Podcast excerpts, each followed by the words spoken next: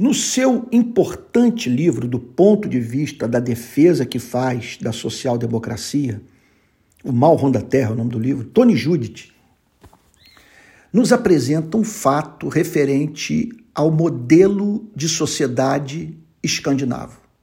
Que fato é esse? Olha só, abre aspas. Mesmo em seu auge, os estados de bem-estar social escandinavos deixaram a economia para o setor privado. O que, ele está querendo dizer com isso? Está falando sobre capitalismo. Está falando sobre economia de mercado, que essas nações não abriram mão do modo de produção capitalista. Que pagava taxas altíssimas, quer dizer, o setor privado pagava taxas altíssimas pelos serviços sociais, culturais e outros. Os suecos, diz, diz Tony Judith, os finlandeses, os dinamarqueses os, e noruegueses desfrutavam não a propriedade coletiva. Note bem, não há vestígio de modo de produção comunista. Veja só. E sim a garantia de proteção coletiva. Estado previdenciário, estado de bem-estar social. Então, olha, permita-me aqui expressar um ponto de vista. Não estou dizendo que o cristianismo ensine, é o que eu penso. Quer saber onde encontrar o que de melhor a humanidade concebeu em termos de modelo de sociedade, do ponto de vista político-econômico? Olhe para a Escandinávia.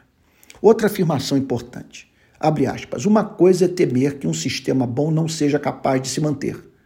Ele está aqui falando, sistema bom para ele é a social-democracia. Outra bem diferente é perder completamente a fé nesse sistema. Fecha aspas. Olha, uma declaração impecável.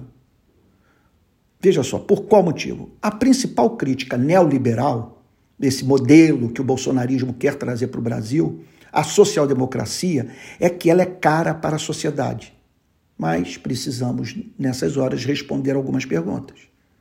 Por ser de fato dispendiosa, vamos deixar de lutar pela social-democracia? Quais as consequências sociais de um Estado raquítico e de um mercado desregulado? Não temos alternativa. O custo social é muito caro para deixarmos tanta gente entregue à incerteza do mercado e misericórdia incerta da sociedade. Mais um ponto.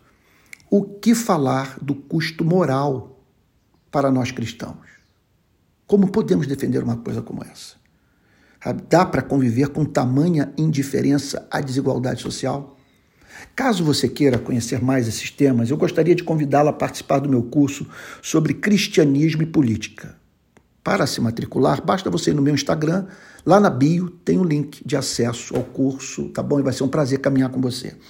Esse áudio é uma produção minha, caso você queira e é claro, eu estou dando livre acesso a todos, ninguém precisa pagar para ouvir os meus áudios.